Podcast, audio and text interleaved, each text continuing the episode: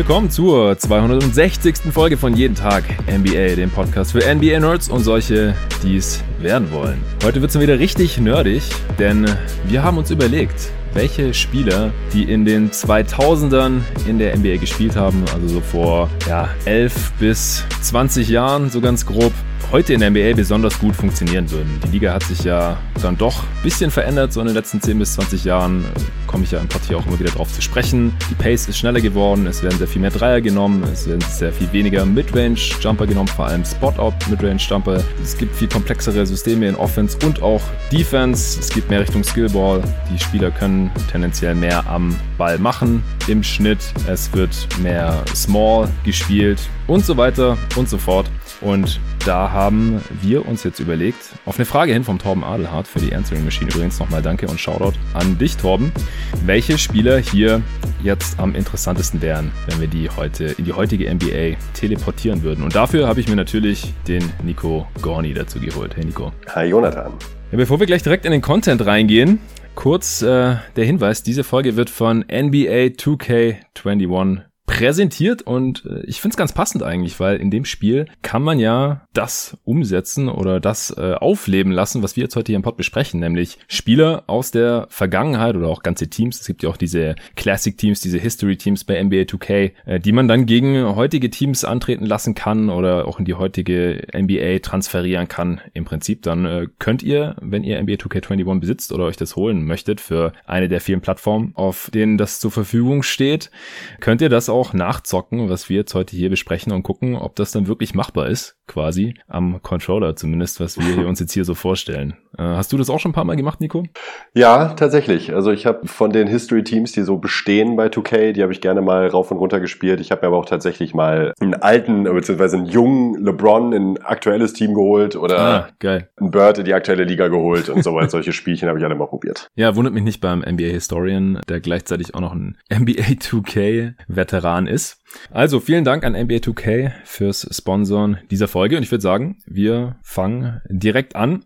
Wie bist du denn an die ganze Geschichte rangegangen? Also äh, Torben hatte ja nach unseren Top 5 Spielern gefragt. Eigentlich wäre es gut, wenn ich die Frage nochmal vorlesen würde, oder? Ja, schaden kann es nicht. Also, wie gesagt, wurde für die Answering Machine gestellt damals und wir haben gesagt, äh, so wie wir uns kennen, wenn jetzt jeder seine fünf Spieler präsentiert, dann wird das ein eigener Pod. Also, Torben hatte geschrieben, Jungs, nennt doch mal eure Top 5 an Spielern, die mit ihren Skillsets in der NBA 2021 noch viel besser aussehen würden, als sie es Zeit ihrer Karriere taten. Einschränkung, die Spieler hatten in den 2000ern ihre Hochphase und waren dann ab 2012, da setze ich jetzt einfach mal den Siegeszug der Pace and Space Era an, de facto aus der NBA raus. Ich denke zum Beispiel an Spieler wie Daniel Marshall, James Posey oder Morris Peterson, die heute Heuer mit ihrem Archetype als Floor Spacing Force noch wichtiger wären, oder? Ja, das waren jetzt hier hat er schon mal drei Beispiele genannt und direkt geklaut. Direkt geklaut, ja. ich habe mir die tatsächlich trotzdem nochmal angeschaut, aber ich habe auch genug andere noch gefunden. Also, wie bist du jetzt an die ganze Sache rangegangen? Also, wir haben es ja grundsätzlich eh ein bisschen aufgeweicht. Ne? Wir haben ja ähm, gesagt, dass wir äh, das ganze Jahrzehnt gelten lassen, also Spieler, die da ihre Prime haben und von mir aus dann aber trotzdem noch in der Saison 12, 13 noch gespielt haben, ja. aber dann nicht mehr in ihrer Prime waren, äh, dass wir auch solche Spieler noch mit reingenommen haben ähm, bei der Bewertung. Und habe dann tatsächlich erstmal äh, mein Gehirn rattern lassen und da sind mir schon einige Spieler in den Kopf gekommen, wo ich dachte, das gefühlt sich gut an, habe die dann entsprechend mal nachgeprüft, ähm, statistisch auch nochmal, ob sich so meine Erinnerung deckt mit den mit den Spielern selbst und dann habe ich tatsächlich mal ein bisschen durchrecherchiert, habe mir ein paar Saisons nochmal angeguckt, ein paar Roster von damals und mir in der Ko äh, Kombination dann vor allen Dingen überlegt, welche Skillsets heute halt besonders beliebt und gefragt sind mhm. und ähm, ja, welche Spieler diese halt in den 2000ern am besten verkörpert haben. Grundsätzlich bin ich auch so rangegangen und ich habe dann gemerkt, so während der Vorbereitung, dass ich mir immer mehr Gedanken dazu gemacht habe und äh, dann ist es im Endeffekt dann doch relativ ausgeartet. also ich habe mir dann überlegt, so welche Spieler sind jetzt heute besser geeignet in der aktuellen Liga. Weil im Prinzip könnte man für fast jedes Skillset oder für sehr viele Skillset, vor allem für die ganzen Stars, halt einen Case machen, dass es heute besser funktionieren würde, einfach weil sie mehr Platz haben, weil es mehr Shooting gibt in der Liga. Also quasi alle Ballhändler oder High-Usage-Spieler würden mit dem besseren Spacing von heute auch besser aussehen, höchstwahrscheinlich. Also wären auch effizienter. Die Liga ist im Schnitt effizienter geworden und das würde ich dann den allermeisten Spielern auch äh, zutrauen. Genau, das fand ich dann aber wiederum langweilig zu sagen, äh, ey, pass auf, der Spieler ist, hat einen guten Drive und kann gut werfen. Äh, das könnte er jetzt heute noch besser, weil er noch mehr Platz hätte. Exakt. So, deshalb habe ich versucht, mich davon ein bisschen zu lösen. Ja, ich auch. Cool, dann haben wir das schon mal gleich gesehen. Und die meisten Superstars würden in jeder Ära oder in jedem Setting glänzen. Also, Jo. was ist dann der Punkt jetzt hier bei dieser Übung? Äh, So ganz auf Stars oder auch ein, zwei Superstars wollte ich jetzt doch nicht verzichten, wo ich halt Ich gedacht habe, die würden jetzt wirklich besonders gut aussehen oder Jo. hätten es wirklich besonders viel einfacher. Das wäre einfach auch richtig geil, das zu sehen. Aber wie gesagt, grundsätzlich nochmal ähm, Spieler, die besser geeignet sind für Small Ball. Also die einfach jetzt auch eine Position hochrutschen, die äh, früher als Small Forward oder als Dreier gelistet waren, die würden heute einfach die Vier spielen. Es gab ja auch diese, diese Tweener, wo man gesagt hat, ja, für die Vier irgendwie zu schmächtig oder Ja. zu kurz oder was weiß ich. Und äh, für die Drei dann irgendwie nicht, nicht schnell genug oder sowas. Die spielen heute einfach alle auf der Vier, wenn sie halt die äh, Skills auch noch mitbringen. Und auch viele Power Forwards von früher, die sind heute einfach Bigs oder Small Ball Bigs zumindest in äh, gewissen Lineups dann. Ja, dieser Tweener-Typ, das stimmt tatsächlich. Das war halt immer also eigentlich richtig scheiße früher. Ich habe gedacht, also, ey, der kann nicht so richtig gut spielen. Das sind eigentlich heute richtig gefragte Spielertypen. So ein Ja. Travis Outlaw oder sowas zum Beispiel. Ey, das ist einer von meinen Kandidaten. Ah, interessant, okay. Gut, wollte ich jetzt gar nicht klauen, war jetzt bei mir nicht auf der Liste, der ist mir jetzt aber gerade so beim Tweener-Gedanken nochmal Ja, eingefallen. ja. Das sind ja diese Spieler, wo man dachte, boah, kein richtiger Small Forward, kein Power Forward. Äh, ja, was machen wir jetzt mit dem? Heute Richtig. würden sich alle die Finger danach lecken. Ja. Dann natürlich Spieler, die switchen können, also Bigs, die äh, flink genug den Füßen sind, auch im Perimeter zu verteidigen und kleinere Spieler, die kräftig genug sind, um halt auch mal bei einem äh, gegen den Big gegenzuhalten oder den ausboxen zu können oder so. Das ist wichtiger, früher wurde einfach nicht viel geswitcht. Dann äh, ja, Pace und Space im Prinzip, also Spieler, die das Spiel auch schnell machen können, äh, die auch fit sind. Also Kevin Garnett hat ja neulich auch gesagt, also es ist einer der wenigen Ex-Spieler, Ex-Stars, wie auch immer, die einfach mal anerkennen, dass sich das Spiel weiterentwickelt hat Ja. und nicht irgendwie zurückentwickelt hat oder schlechter ist als früher oder was man da halt sonst immer so hört.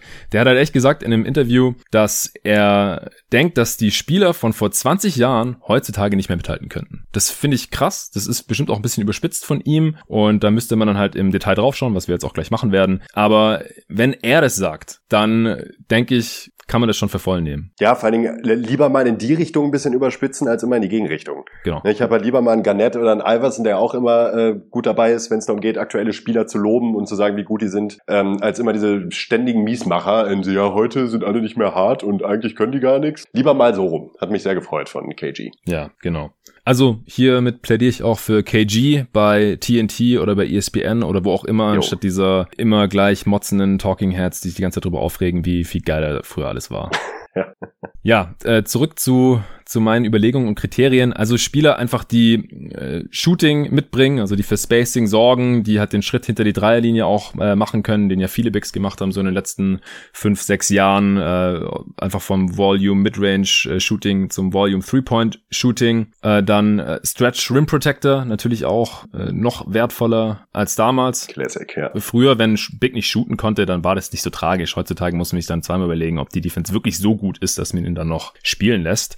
Und auf der anderen Seite finde ich, sind massige Bigs nicht mehr so wichtig, da halt fast kaum noch diese bulligen Brettcenter unterwegs sind, die man jetzt vom Post-Up oder vom Offensivrebound weghalten müsste oder im Post-Up aufhalten müsste. Früher hatten ja viele Teams einfach so einen Shack-Stopper. Der einzige Job oder die einzige Daseinsberechtigung war, hey, die wiegt 130 Kilo, ist ein Seven-Footer, den können wir Shack verteidigen lassen, weil sonst haben wir da niemanden. Scott Pollard. Ja, Greg Ostertag. Jeff Foster, ja, wirklich. Ey, diese ganzen. Ja, es sind ja wirklich eigentlich unspielbare Spieler, alles heute. Ja, Also wirklich äh, fußlahme Bigs, wie du auch schon gesagt hast, schwer, groß, ähm, die halt im Post ganz gut gegenhalten konnten und da dann auch ihre Daseinsberechtigung hatten, im Zweifel halt, um sich irgendwie fünf Fouls einzufangen. Ja. Aber äh, undenkbar. Also solche Spieler würden heute kein Minimum je bekommen. Ja, ist richtig. Ja, auch was nicht in Frage kommt, hier sind ineffiziente Midrange-Chucker, die äh, haben halt einfach eine marginalisierte Rolle oder wenn die halt sonst nicht viel können, ja, also die Betonung liegt auf ineffiziente. Spieler, die 45, 50 Prozent aus der Midrange treffen, die dürfen das auch heute noch machen. Aber früher gab es einfach viel mehr Spieler. Ich habe mir das auch echt immer wieder angeguckt, auch bei den Spielen, die ich jetzt hier aufgeführt habe. Wie viel haben die aus der Midrange genommen und was haben die da getroffen? Es gibt so viele, die so ein Drittel oder 40 Prozent, 50 Prozent ihre Würfe aus der kurzen oder langen Midrange genommen haben und unter 40 Prozent getroffen haben. Das erlaubt heute fast kein Trainer mehr. Und wenn du sonst nicht viel bringst, dann spielst du halt nicht mehr. Allgemein halt immobile One-Position-Defender, also wie gesagt halt auch diese Check-Defender, aber auch auf andere Positionen bezogen. Das äh, gibt's heute weniger. Non-Shooter auf allen Positionen gibt's weniger. Da muss man dann schon in allen anderen Aspekten des Games richtig überzeugen, dass äh, man da noch spielbar ist. Jo. Allgemein halt so auch dieser, äh, nicht nur die immobilen äh, Brettcenter sind fast verschwunden, sondern auch diese klassischen Powerforwards, die halt weder gut werfen konnten, noch so richtig gut den Ring beschützen konnten. Also das gibt's eigentlich mittlerweile auch nicht mehr. Also die meisten äh, Vierer, die können entweder richtig gut shooten und haben halt dann offensiv den Wert oder sind halt defensiv so überzeugend, dass man denkt, die äh, kann man trotzdem spielen lassen. Und früher gab es da viel mehr so Spieler, wo man sich heute dann so fragt, was haben die jetzt eigentlich wirklich beigetragen im Game? Also irgendwelche ja. Catch-and-Shoot äh, Ranger von der Baseline zu nehmen ja. und ein bisschen zu rebounden oder so. Michael Doliak zum Beispiel. ja, Mann, den hatten wir auch in der Redraft neulich irgendwo. Was war das? Äh, Drei? 98. Nee, so, so Ja, ja, so das alt? war mit, das war mit, Ach, äh, müsste die mit Arne gewesen sein, die Nowitzki Draft. Ja. Da wurde der, glaube ich, ziemlich früh gedraftet.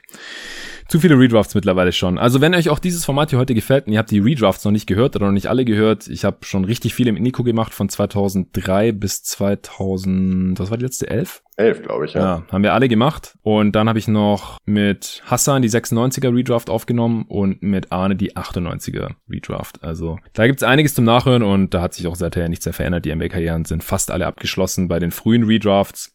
Und auch sonst, also ich denke, die Reihenfolgen, die verändern sich da nur sehr, sehr langsam. Die Pots sind quasi noch genauso aktuell wie als wir sie aufgenommen haben vor ein paar Monaten. Ja, und ansonsten würde ich einfach sagen, man teleportiert jetzt die Spieler im Prinzip samt ihrem Skillset so, wie sie sind. Man dichtet ihnen jetzt keine Skillset an, die sie vielleicht heute entwickelt hätten oder entwickeln würden.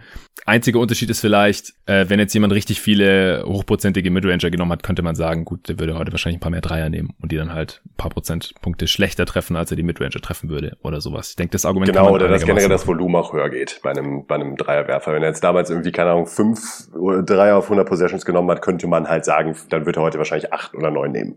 Ja, ist halt die Frage, wenn du jetzt äh, von 5 auf 9 gehst, fast das Doppelte, um wie viel dann die Quote halt leidet. Also, Ja, klar. wenn ja, er halt das stimmt. 45 Prozent geballert hat, Ja. dann äh, wäre das wahrscheinlich noch vertretbar gewesen. Aber wenn er eh schon bei 35 Prozent rumgekrebst ist und es dann irgendwie auf 31 runtergeht oder sowas, dann könnte es halt schwierig sein. Weil mit steigendem Volumen treffen halt alle Shooter dann immer weniger, je nachdem, wie viel halt äh, mehr dann geballert wird. Okay, ähm, wie viele Spieler hast du jetzt im Endeffekt in deinem Pool? Elf. Also deutlich mehr als fünf. Ja, ich wollte mich halt absichern. Ja, ja, ich weiß. Wir hatten ja gesagt, wir machen jeder fünf und dann mindestens fünf Backups. Aber ich bin jetzt vorher, ich habe gedacht, komm, ich gehe einfach mal mitten rein in die Dekade und bin in die Saison 2004-5. Das ist auch die Zeit, wo ich so richtig zum Hardcore-NBA-Fan geworden bin. In die Liga eingestiegen und habe mir jedes Roster angeschaut, weil ich habe gedacht, Spieler, die 2004-5 in der Liga waren, die ähm, waren dann wahrscheinlich auch noch ein paar Jahre später in der Liga, zumindest die, die ich jetzt halt hier rausgesucht habe. Bei den meisten geht die Karriere jetzt auch nicht wirklich über 2012 hinaus und äh, Spieler, die 2004, 5 gut waren, die waren wahrscheinlich auch schon 2000, 2001 in der Liga. Also ich habe jetzt auch nicht irgendwelche äh, aus der Rookie Class 2003 oder 2004 da jetzt mit reingenommen. Nee, ich auch nicht. Und im Endeffekt habe ich jetzt eine recht lange Liste. Also ich habe elf, zwölf Spieler, über die ich sehr gerne sprechen würde. Und dann habe ich noch einige Backups. Also ich glaube, ich habe 30 Spieler hier stehen. Ah, okay. Und die- Da äh, kann ich nie mithalten. Ja, ich muss nicht über jeden heute hier sprechen. Und einige wirst du auch haben. Wir werden hier einige Doppelungen drin haben dann, wenn du auch elf hast. Und dann schauen wir halt mal, wo es uns hinführt. Es äh, wird ein Zweiteiler werden. Also ich denke so ungefähr nach einer halben Stunde machen wir ja mal einen Cut-Off oder gucken halt, wie es so läuft, wie, wie viele Spiele wir dann haben. Aber so wie ich uns kenne, dauert es wahrscheinlich eher länger als kürzer. Ich habe sie dann auch noch ein bisschen eingeteilt in verschiedene Spielertypen. Du hast vorhin schon ein, zwei angesprochen, aber das kann ich ja Jo. dann immer einfach so mit dazu nennen und dann vielleicht auch deine Spieler so ein bisschen spontan da in meine Kategorien mit einordnen. Alles klar, dann würde ich sagen, hau doch mal deinen ersten Namen raus und fangen wir vielleicht nicht gleich mit einem mit einem Star an. Ich würde sagen, wir, wir arbeiten das vielleicht so ein bisschen Perfekt. nach oben, oder? Das kommt mir sehr gelegen, denn den Spieler wollte ich unbedingt nennen.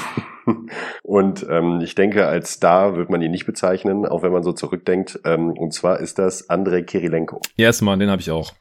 War aber Ähm, einmal was- All-Star, muss man dazu sagen. Einmal All-Star, einmal All-Star. Dreimal im All-Defensive-Team Mhm. und äh, war tatsächlich mein aller, mein allererster Spieler, den ich aufgeschrieben habe, der mir auch sofort in den Kopf gekommen ist. Mhm. Ähm, Kirilenkos Skillset ist, glaube ich, auf alle Ehren problemlos übertragbar. Ja. Denn er konnte zwar nicht, er hatte keinen Dreier, nie, äh, einen verlässlichen, aber er konnte halt alles andere. Und zwar auf sehr gutem Niveau. Ähm, ich habe mir mal zwei bes besondere Sachen raus, rausgesucht bei ihm, Mhm. um das mal so zu verdeutlichen. Ähm, Andrei Kirilenko hat ja zeitlebens seiner Karriere zum Großteil bis ganz zum Ende bei den Utah Jazz gespielt. Mhm. Und wenn man sich so seine On-Off-Werte bei diesen Teams anguckt, die man kann sich anders sagen, absolute Gurkenteams waren teilweise, ähm, dann bleibt dann wirklich die Spucke weg. Das sind so richtige MVP-Zahlen teilweise. Also ich gehe mal so drei Prime-Saisons von ihm, ist sein Net-Rating ähm, 11,8, 14,7, 11,8. Das sind drei Jahre am Stück. Krass, ja. Ähm, Jetzt, und das fand ich am allerbesten, ein Line-Up, 800 Possessions, immerhin, ne, ist nicht nix, mit Carlos Arroyo,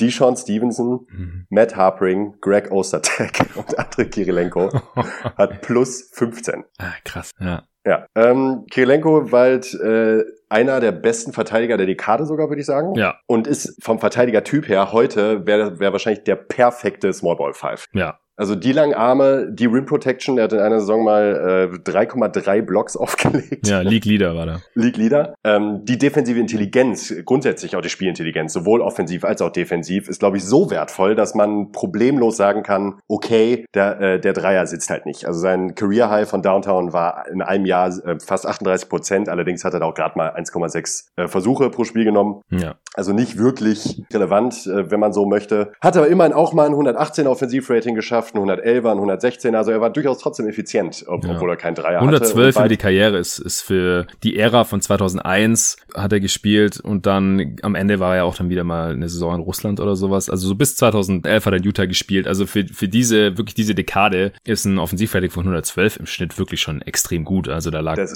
gut, das ja. Liga durchschnittliche Offensivrating so bei 105. Ja, und der funktioniert halt auf Ball super, auch ohne Wurf, weil er immer in Bewegung war, super viel gecuttet, eben eine sehr ausgeprägte Spielintelligenz. Also der wäre ein Spieler heute, da wird sich, glaube ich, wirklich drei Viertel der Liga die Finger nachlecken. Ja, auf jeden Fall. Ist auch einer von meinen äh, Top 10 gewesen, über die ich auf jeden Fall sprechen wollte. Ich habe sie ähm, Do Everything Big genannt, diese Kategorie. Ja. Ich habe die aber noch mal in A und B eingeteilt. Also A sind dann eher so die, die Stars und B halt so die äh, ja, Borderline Stars, äh, Elite-Rollenspieler, Do Everything Bigs. Also der ich kann mir vorstellen, dass er auf der 4 starten würde. Also, um es dazu zu sagen, er hat viel auf der 3 gespielt vor 15, äh, 20 Jahren. Er hat auch noch mit den Stock Alone Jazz angefangen, die letzten Jahre äh, dieses Duos. Da waren er aber schon ziemlich alt und dann hat er auch äh, ein paar Jahre in diesen Gurken-Jazz-Teams gezockt, bis die dann halt wieder so Carlos Boozer cool. und Darren Williams ja. und so hatten. Da ging es dann auch nochmal in die Conference Finals und so.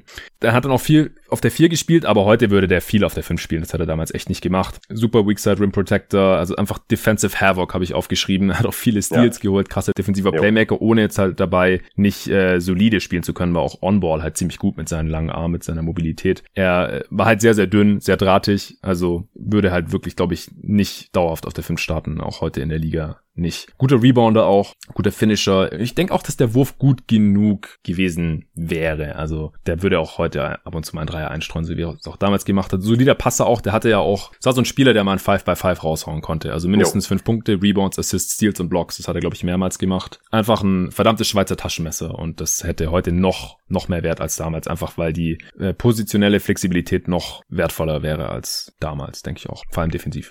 Dann mache ich doch mal weiter mit äh, anderen Spielern in der äh, Kategorie. Auch in der Do Everything Big B-Kategorie, da habe ich Lamar Odom drin. Ja, das wäre auch direkt mein nächster Spieler gewesen. Ja. ja, ist auch ein Spieler, der einem da sofort einfällt. Auch offensiv und defensiv super versatil, auch mobil, auch als, als Defender. Der hat teilweise sogar auch auf der 3 gespielt, war wie äh, Kirilenko auch so 6'10. Ich weiß gar nicht, wie, wie groß er offiziell war. Ich habe ja, ja nicht die ganzen Tabs offen. Und Kirilenko? Äh, Kirilenko ganz kleinen Ticken kleiner, also hier in Zentimetern sind es 208 und 206 und beide ja, 100 Kilo. 6'9 und 6'10, ja genau, also ähnliche Länge. Äh, Odom dann aber vor allem auch später in seiner Karriere auf jeden Fall deutlich kräftiger und schwerer als Kirilenko. Ja. Kam aber so als On-Ball-Playmaker auch in die Liga, weil er, ich meine auch davor mal Point Guard gespielt hatte und das hat man halt auch gesehen. Konnte auch Wings verteidigen, ich kann mich erinnern, wie der Sean Marin in Playoffs immer komplett abgemeldet hatte. Äh, sehr guter Passer halt und Playmaker auf seiner Position, solider Shooter auch, jetzt kein, kein elitärer Shooter, aber, aber ausreichend, gute Rebounder auch. Und ich denke auch, dass er heute mehr Small Ball 5 spielen würde und ja. allgemein, glaube ich, eine größere Rolle hätte in dieser Liga. Also bei den Championship Lakers, da war er Sixth Man, wo er sich auch nicht zu schade für war. Ich glaube auch ein guter Dude einfach. Und ich denke halt in der, in der heutigen Liga mit seinem Skillset noch wertvoller als damals. Ja, auf jeden Fall. Also da kann ich eigentlich auch nichts mehr zu anfügen. Ähm, noch besserer Passer als äh, Kirilenko, wie du auch gesagt ja. hast. Defensiv halt massiger, aber trotzdem war Kirilenko noch mal einen Ticken besser als äh, ja, besserer. Verteidiger. All-Defense-Niveau war ja. Odom jetzt nicht, aber in bestimmten nee. Matchups da konnte auf jeden Fall für Probleme sorgen. Dein nächster? Ähm, mein nächster ist, und da kommen wir jetzt in eine, ja, also ja, auf jeden Fall noch mal einen Ticken besser als Kirilenko. Aber auch noch nicht in diese super Megastar-Richtung, vom Talent schon, und zwar ist es äh, Rashid Wallace. Den habe ich natürlich auch aufgeschrieben. Ja. Ist selbe Kategorie, aber den habe ich in die A Do Everything Big Kategorie geschoben tatsächlich. Genau. Also ich würde sagen, Rashid ist von den dreien, die wir jetzt äh, besprochen haben, Odom, Kirilenko und Rashid mit Abstand der talentierteste Spieler der drei. Vor allen Dingen als, als Scorer. Ähm, ich finde, man vergisst bei ihm halt immer, wenn man so an die Pistons-Zeit ähm, denkt, wo er halt, äh, wo er nach Detroit ähm, getradet wurde, da im Anschluss, äh, Anschluss dann noch bei, bei ein paar Contendern gespielt hat, bei den Celtics. Da war er eher so ein bisschen der Brocken, der halt dann mal von äh, Downtown gerne mal drauf gerotzt hat und ab und zu mal so ein Fadeaway aus dem Post gemacht hat, wenn er aber wollte, gerade noch so zu äh, Trailblazers Zeiten. Da ist auch ein bisschen gecheatet, weil es halt auch schon späte 90er sind und nicht in den 2000ern. Ja. Ähm, aber ist ja so ein Spieler, der in den 2000ern schon noch in der Prime war auf jeden Fall. Genau, genau. Eben ist, halt, ist halt so reingehatscht. Da war sah halt fast eher aus vom Spielstil her wie ein Kevin Garnett offensiv, weil er halt unfassbar beweglich und drahtig mhm. und vor allen Dingen schnell und athletisch war. Ähm, und dazu halt eben schon Wurf hatte für einen Big. Und äh, das ist halt aller Ehren wert bei der Größe, die er vor allen Dingen auch hatten. Er ist halt auch 6'10, noch mal schwerer und breiter als die beiden ja. von gerade, würde ich sagen. Und halt defensiv defensiv als Rim Protector auch super stark. Also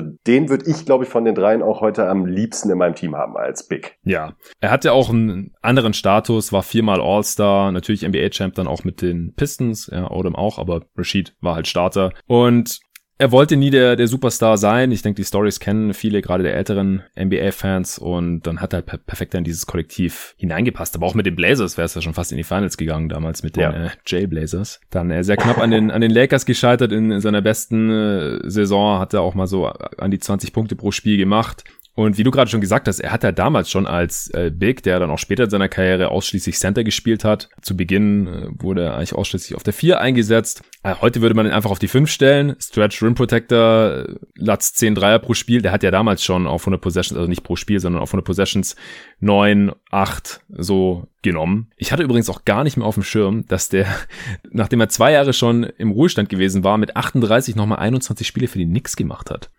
das das habe ich, das hab ich auch gesehen. Da dachte ich mir auch, äh, okay. Ja, also sowas. Und da hat er auch fast 13 Dreier auf 100 ja, Possessions ja, genommen. Ja, das ist mir gerade eingefallen, weil die Zahl hier so raussticht auf, auf Basketball Reference. Ja, also gegen Ende der Karriere, da hat er echt schon sehr, sehr konstant bei hohem Volumen im mittleren 30er-Bereich seine Dreier getroffen. Ich bin auch heute noch beeindruckt davon, dass er im All-Star-Game einfach mal äh, alle seine Dreier mit links genommen und auch getroffen hat. also eigentlich gar nicht so ein krasser Shooter, jetzt auch wenn man seine Freiwurfquote anschaut, 72 Prozent, aber es, es reicht auf jeden Fall auch gerade für einen Big, also Stretch Rim Protector mit Skills für noch viel mehr. Das äh, ist einfach sehr, sehr wertvoll auch. Auch heute noch wertvoller als damals und würde man auch einfach ein bisschen anders einsetzen und es halt noch mehr maximieren. Ja, vor allem wirklich, also wie du gerade gesagt hast, für Anfang der 2000er, also 2001, 2002, ähm, sechs Dreier auf 100 Possessions ist halt wirklich fast schon revolutionär für einen Big ja. der, der Größe. Ja. Gut, dann äh, bin ich wieder dran. Jetzt bisher hatten wir drei von drei genauso. Also ich habe noch mal drei, zwei Spiele in dieser Kategorie drin, die auch B, Do, Everything Bigs waren. Die äh, würde ich jetzt aber nur relativ kurz abhandeln, auch weil sie schon in äh, Redrafts mit drin waren. Das eine ist Josh Smith, würde man heute auch einfach eine Position hochschieben. Also ja. Beginn der Karriere einfach auf die vier. Er war super athletisch, äh, krasser Weakside Rim Protector auch. Bei der Redraft hatte ich ja auch rausgesucht, dass er der einzige ist in der gesamten NBA-Historie, der diese Kombination von Punkten, Rebounds, Assists, Steals und Blocks per Game über die Karriere aufgelegt hat. Und der einzige, der rankommt, kommt, bis auf die Steals, war, glaube ich, Tim Duncan. also auch unglaublich vielseitig, leider in der Entscheidungsfindung äh, nicht immer ganz so nachvollziehbar, deswegen immer auch sehr, sehr ineffizient, viele Midranger auch gechuckt. Ich hoffe einfach, dass ich heute einen Coach finden würde, der ihm das austreiben würde, dann wäre auch gleich sehr viel effizienter. Und wie gesagt, ja. nochmal eine Position hochschieben, das würde seinem Skillset entgegenkommen, zu Beginn der Karriere auf die vier und dann später einfach auf die fünf Also Josh Smith geht da in eine, in eine sehr, sehr ähnliche Richtung, auch wenn er einfach nicht so smart gespielt hat wie Rashid, Odom und äh, Kirilenko. Und dann habe ich da noch Brad Miller drin stehen, der auch so ein bisschen in die Richtung ging. Der konnte auch so ein bisschen alles. Ja, bester Passgeber von allen, würde ich sagen. Ja, äh, ja, Odom. Ja, also Brad Miller war schon richtig gut als Passgeber. Ja, aber halt nicht so der Ballhandler, also konnte jetzt halt nee, auf die Dribble nicht das machen nein, von An, andere Art von Playmaking von der großen ja. Position. Ja. Auf jeden Fall. Hatte auch schon so Ansätze von dem Wurf, war einmal All-Star. Äh, mit Arne war das, glaube ich, hatte ich mich hier so ein bisschen in die Haare mit ihm gekriegt, weil ich ihn relativ hoch gedraftet hatte. Ich glaube auch über, über irgendeinem anderen Spieler, was er, was er nicht gemacht hätte. Äh, ich glaube über irgendeinem Point Guard. War es über Mike Bibi?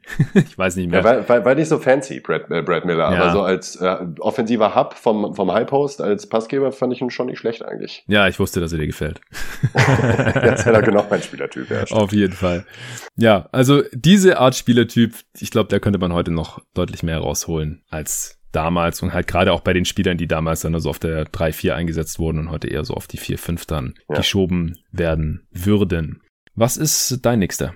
Mein nächster ist Jason Richardson. Oh, den habe ich jetzt gar nicht auf dem Schirm gehabt. Okay, mach mal einen Case. Und zwar relativ einfach. Ähm, hyperathletischer Slasher mit Hang zum äh, Wurf von Downtown und zwar in hoher Frequenz bei ziemlich guter Effizienz. Und ich glaube, ähm, also de defensiv äh, schwankend, sagen wir mal so. Mhm. Allerdings auch, ich weiß, ich, ich kann gerade nicht mehr genau sagen, wie er am Ende bei, bei den Suns auch war. Das müsst ihr beurteilen können, wahrscheinlich in dem einen. Er hat doch in Phoenix gespielt und ist dann nochmal kurz zu den Suns gekommen, ne? Nee, Weiß. nee, nee, war nur ein einmal. Also, war nur einmal? Also Quentin Richardson, den ich übrigens noch dabei habe, da kommen wir dann nachher ja. zu, der war da, gerade in dieser Saison, 2004-5. Und Jason Richardson war aber nur einmal da. Genau, der, der war einmal am Ende der 2000. Gegen Boris Diaw übrigens wurde der getradet. Der kam von Charlotte und Roger Bell. Okay, das war dann der Run mit äh, Robin Lopez und Channing Fry. Ja, so. Okay, genau. Okay, Conference Finals dann, war dabei. Dann habe ich es doch richtig. Der hat ja äh, Ron Artest nicht ausgeboxt oder Meta World Peace nach dem Kobe Airball in den Conference Finals äh, und World Peace äh, hat den Tipp in gemacht und äh, damit haben die Lakers das Spiel noch geklaut und dann im Endeffekt die Serie gewonnen. Und seitdem ah, waren die Suns nicht mehr in den Playoffs. Das hat bei dir natürlich einen schweren Stand, ne?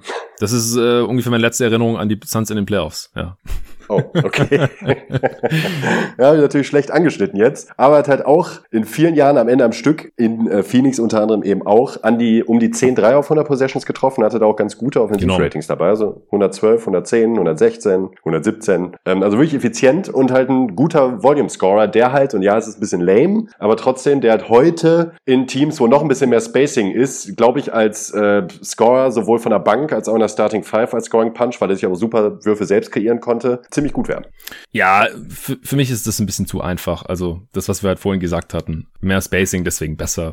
Stimmt wahrscheinlich. Er könnte wahrscheinlich noch mehr Dreier nehmen. Heute würde vielleicht zwölf Dreier auf 100 Possessions nehmen oder sowas, weil er, er war schon sehr, sehr gut über seine Karriere. Und, und er wurde sogar damals schon von äh, Don Nelson teilweise auf der vier eingesetzt. Small Ball, äh, wie Believe Warriors und so. Deswegen war jetzt für mich nicht der Typ, wo ich dachte, boah, den würde ich gerne mal in einem anderen Setting sehen. Auch, auch bei den Suns, das war ja schon ein relativ moderner Ball ja. damals. So. Deswegen bin ich nicht auf ihn gekommen. War auch mein lamester Pick, muss ich sagen. Also, das steht doch ganz am Ende der Liste. Ich wollte nur nicht schon ja. wieder einen Pick nehmen. Ich könnte ihn jetzt in keine meiner Kategorien reinmachen. Also er fällt einfach in keine Kategorie Spieler, wo ich denke, die waren damals nicht so viel wert wie, wie heute. Also vielleicht Volume Shooter oder sowas, aber ja, ähm, Quentin Richardson dann, der andere Phoenix Richardson Dude, war nur eine Saison da. Ich habe die Kategorie High Volume Shooting Forward genannt. Also wie gesagt, da, da könnte man ihn vielleicht noch irgendwie reinstecken. Aber ja. ich finde, Jason Richardson war dafür halt nicht massig genug. Also den würde ich nicht nee. gerne konstant im Switch sehen oder äh, auf, könnte könnt ich mir jetzt auch nicht so auf der 4 vorstellen. Und Quentin war da halt schon kräftiger, auf jeden Fall. Und ja. der hat halt in Phoenix 2004, 5 schon 8 3 auf 100 Possession gelatzt. 36% getroffen daneben Steve Nash. Ich weiß noch, wie die Leute rumgeheult haben, weil er 39% Field Goal Percentage hatte und dachten, oh, der ist ineffizient, was für ein Chucker weg mit ihm. Aber er hat einen Offensivverdick von 108 gehabt. das war damals schon weit überdurchschnittlich. Heute wäre es nicht mehr, aber für damalige Verhältnisse, weil halt der Durchschnitt, wie gesagt, noch niedriger war. Und er konnte halt mit seinem kräftigen Körper auch mal auf die 4 rutschen, war ein solider Rebounder. Der hatte auch später äh, in der Dekade in Miami nochmal eine Saison, wo er noch mehr Dreier genommen hat und noch besser getroffen hat. Ja. Aber ich finde halt, der, der war quasi zehn Jahre zu früh dran. Heute wäre der Spieletyp noch ein bisschen wertvoller. Ja, vor allem, weil er auch den Ball auf den Boden bringen konnte zusätzlich. Ne? So, so reiner Shooter, so konnte er durchaus ja. auch, auch, mal zum Korb ziehen. Wenn, äh, so zumindest so als Secondary Attacker, so nach einem Swing ja, ja. oder so, finde ich, hat man bei den Suns ja dann doch öfters auch gesehen. War kein reiner Catch-and-Shoot-Typ. Nee. Ja, das stimmt. Ja, in derselben Kategorie habe ich noch Tim Thomas, auch ehemaliger Phoenix Sun. Den habe ich auch. Auch ein guter Shooter, der zu viel aus der Midrange auch einfach geballert hat, obwohl er da auch nur 36% getroffen hat, genauso wie von Downtown. Denke ich auch, Alter, lass die Würfe, nimm sie von drei, hast du gut drauf gehabt. Äh, ja. Typ hatte mehrere Probleme, deswegen konnte er sich dann auch nicht so lange in der NBA halten. Der galt ja immer als das ewige Talent, weil er eigentlich auch ziemlich athletisch war, aber das hat er nie so richtig äh, auf die Straße gebracht. Aber der fällt auch noch in diese Kategorie rein. Ja. Den hattest den, du auch? Äh, den, den hatte ich auch. Tim Thomas hatte ich auch, ja. Ja. Auch in die Richtung geht noch Daniel Marshall, also einer der Spieler, die Torben aufgeführt hat. Und was mir bei dem aufgefallen ist, äh, der hatte seine beste Shooting-Saison tatsächlich in derselben, also vom Percentage her, als er auch die meisten Dreier genommen hat. Also anscheinend, je mehr Dreier er genommen hat, was ja normalerweise nicht so ist, desto besser hat er sie dann auch getroffen. Also eigentlich hätte man dem echt sagen müssen, oder würde man heute sagen, äh, let him fly, man. Und äh, damals, das war die Saison, na, wo haben wir es dann? In Toronto. Ich glaube, da hat er auch diese zwölf Dreier getroffen. Der hat ja lange den Rekord gehalten zusammen mit Kobe Bryant für die meisten getroffenen Dreier in einem Spiel. Diese zwölf. Das war ja ewig lang. Bis, wer hat, wer hat das dann gebrochen? Curry? War das, glaube ich, erst. Mm, das war Curry, ja. ja. Und Clay hat es mittlerweile auch äh, übertroffen. Auf jeden Fall in dieser Saison hat er in 65 Spielen in äh, Toronto, das war seine einzige dort, 11,43 auf 100 Possessions genommen. Das wäre heute noch viel. Und 41,6 Prozent getroffen. Das ist richtig krass. Und über die Karriere hat Boah. er nur 5 auf 100 Possessions und nur 35 Prozent getroffen. Das sieht echt nicht so geil aus, aber in dieser einen Saison, da krass, äh, ja. hat er geballert, hat richtig gut getroffen und das würde er heute halt auch machen, wäre meine These. Und defensiv auch gar nicht so schlecht. Ja, ja. Weil es auch nicht gut, also nicht auffallend gut, aber auch nicht schlecht. War also spielbar. Glaub, ja, auch bei ja. diesen LeBron Cavs Teams da auf, ja. auf der 4 konnte schon mithalten. Für die 3 war einfach ein bisschen zu lahm selbst damals schon. Da, ja, da war so ein bisschen dieses Tweener-Problem. Äh, ja. Also ihn jetzt neben Drew Gooden und ihr, ihr Gauskas oder so ist jetzt nicht so geil. genau. Ja, richtig. Wen hast du noch? Ich nehme jetzt mal, äh, ach so lame finde ich gar nicht, klassischen Shooting Big. Der hat zwar damals auch seinen Wert gehabt, aber auch da würde ich sagen, wäre heute auf jeden Fall gefragter. Und zwar Ray LaFrance. Uh, ja, okay, den habe ich jetzt auch nicht. Aber ich habe so eine Kategorie Stretch Big, ja. Also, äh, LeFrance ist ein klassischer äh, Stretch Big. Der hat damals schon, sobald er in die Liga gekommen ist, hat er angefangen, Dreier zu werfen, was für ein immerhin 6'11 Big auch nicht gerade gewöhnlich war zu der Zeit. Ja. Hat auch eine ganz solide Quote über seine Karriere, hat er 36 Prozent getroffen und war dazu halt auch ein Ringbeschützer. War zwar relativ fußlahm, aber äh, Rim, also ähm, Shotmaker bzw. Shooter, Rim Protector als Big kann man bei ihm halt schon sehen und das war damals natürlich auch zu gebrauchen. Ich hatte hatte da aber auch eher das Gefühl, dass er auch oftmals neben anderen Big stand. Gerade auch bei den Celtics, dann neben so einem Michael Oliver Candy oder so. Mhm. Ähm, was dann auch mal nicht so gut funktioniert hat. Und heute wäre ganz klar nur Center, immer, zu jeder Zeit. Und ich glaube, dass das Shooting gut genug ist oder war, um da ihm heute auch einen Wert zuzuschreiben. Ich würde sagen, jetzt so im ab absoluten Best Case sieht man vielleicht so eine Brooke Lopez-Rolle bei ihm. Ja, dafür war defensiv auch zu schlecht, würde ich sagen. Also ich habe mich mit ihm auch. Aber guter Shotblocker. Ja, ja. Ich habe mich über ihn auch mit Arne unterhalten bei der Redraft 98. Er hat ihn auch da höher als ich. Ich bin, bin nicht so super überzeugt von ihm. Er hatte seine beste Saison schon als Rookie und ist da eigentlich nie wieder rangekommen. Das ist schon mal kein, kein gutes Zeichen. Also es waren nur zwölf Spiele, hat er sich ja, verletzt. Das stimmt allerdings. Ja, ja, whatever. Also ich bin jetzt nicht auf ihn gekommen, aber klar, Stretch Rim Protector im, im Best Case kann man das schon irgendwie sehen. Also in dieser Stretch Big Rolle, da habe ich einige Namen, die werde ich jetzt gleich mal alle raushauen. Ich bin mal gespannt, ob du noch einen von denen hast. Kurt Thomas, der hat gar keine Dreier genommen das äh, war damals einfach noch nicht sein Ding. Aber er hat 44 Prozent über die Karriere aus der Midrange getroffen. Und da kann mir so keiner erzählen, dass wenn er nicht einen Schritt nach hinten ja. macht, dass er nicht immer noch 38 Prozent oder 35 Prozent reicht ja eigentlich im Halbfeld getroffen hätte. Der hat auch gefühlt jeden Wurf getroffen aus der Midrange. Also vom Gefühl her. Ja. Jetzt, ich habe nicht nachgeguckt, aber jetzt, wo du sagst, 44 Prozent fühlt sich auch äh, passend an. Ja, und war defensiv sehr, sehr solide, guter ja. Rebounder und äh, hat halt auch viel auf der 4 gespielt, würde man heute auch nicht mehr machen. Einfach auf die 5, zack, ein paar Eckendreier oder sowas. Wertvoller Spielertyp. Also zumindest mal von der Bank, aber auch als Starter. Ich meine, er war ja auch in seiner Karriere so oder so schon, schon Starter. Ich habe jetzt halt eher die letzten Karrierejahre von ihm präsent, äh, da in Phoenix, wo er dann eher so der Big von der Bank Bank war. Habe ich jetzt nicht nochmal nachgeprüft. Hast du da mal geguckt? Weil der fühlt sich an vom Spieler her. So würde ich jetzt einfach mal vermuten, dass er auch ein ziemlicher Advanced Stats Held war. Äh, nee, habe ich nicht geguckt. Also äh, Offensivrating 105, äh, Durchschnitt ähm, oder leicht überdurchschnittlich für, für seine Karriere. Er kam ja schon 95 in die Liga. Und ansonsten, nee, war er nicht. Also negatives Offensive Box Plus Minus über die Karriere okay. zum Beispiel. Das, deswegen auch das Box Plus Minus insgesamt negativ über die Karriere. Winchers per 48 sieht auch nicht so berauschend aus. Mehr habe ich jetzt hier auf Basketball Reference gerade nicht zur Verfügung. Aber war jetzt nicht. Dann ist mir noch Uncle Cliffy untergekommen, Clifford Robinson. Der war, war zwar dann auch schon irgendwann 40 in den 2000ern, aber hat selbst damals dann schon mit Ende 30, 40 dann für die New Jersey Nets damals noch schon ordentlich Dreier gelatzt. Also der geht dann äh, wirklich schon so Richtung einer der ersten Stretch Rim Protector der hatte auch Saisons, wo er so Richtung 6-3 auf 100 Possessions gegangen ist. In einer in Portland sich gerade 8-3 auf 100 Possessions mal genommen. 38 Prozent. Das war Boah. 95, 96. Krass. Richtiger Vorreiter. Ja. Alter. Ja. Ist übrigens mittlerweile auch verstorben. Letztes Jahr im August ist er verstorben.